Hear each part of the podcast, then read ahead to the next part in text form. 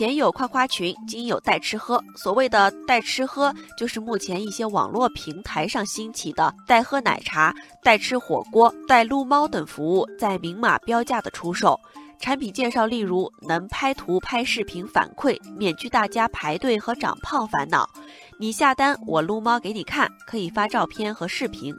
为什么会有这些在不少人眼里看起来莫名其妙、脑洞大开的花式消费呢？一些花钱体验过的网友给出了五花八门的答案。网友胖嘟嘟说：“想喝最新口味的奶茶，又怕里面奶油太多会发胖，正好网上有花钱请人代喝的服务，所以下单买来尝尝鲜。”网友海鸟说：“我对动物的毛发过敏，花钱请别人给我录撸猫的视频，就当是我自己体验过了。”网友洋洋说。想要探新店，但是怕麻烦，自己不想花费时间精力去尝试，花钱请人带吃喝，不费多大精力就可以了解这家店是否符合心意了。虽然花钱带体验听起来脑洞大开，但不少网友们还是表示了理解。网友艾小凡说：“这类带体验形式的消费尽管比较小众，但是折射出消费的个性化和多样化，这也是未来的趋势。”人们得到的是一些精神方面的满足，更像是花钱买一份体验报告。网友胡斌说：“社会进步了，人们的个性需求也变多了。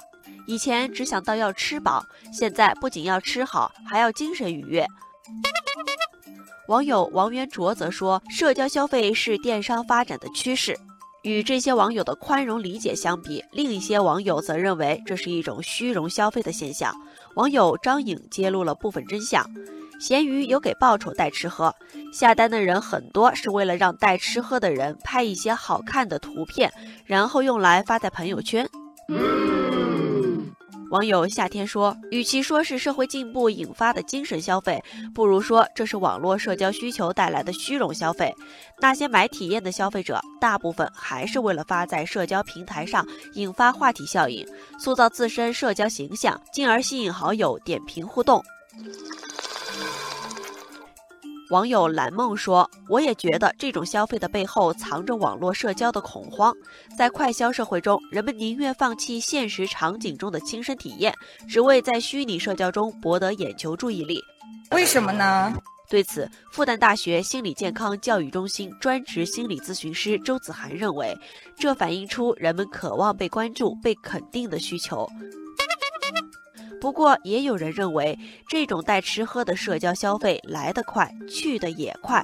网友孙萌萌说：“带喝奶茶、带吃火锅这种无法长久，毕竟亲身实地消费体验和味觉体验的快感还是难以取代的。”华东政法大学副教授马川在接受媒体采访时说：“社交消费新鲜、有趣、互动性强，这都是吸引年轻人的地方。但社交话题和热点来得快，去得快，很多时候是游戏、跟风和炒作的产物，很难成为一种稳定的、持续的消费模式。”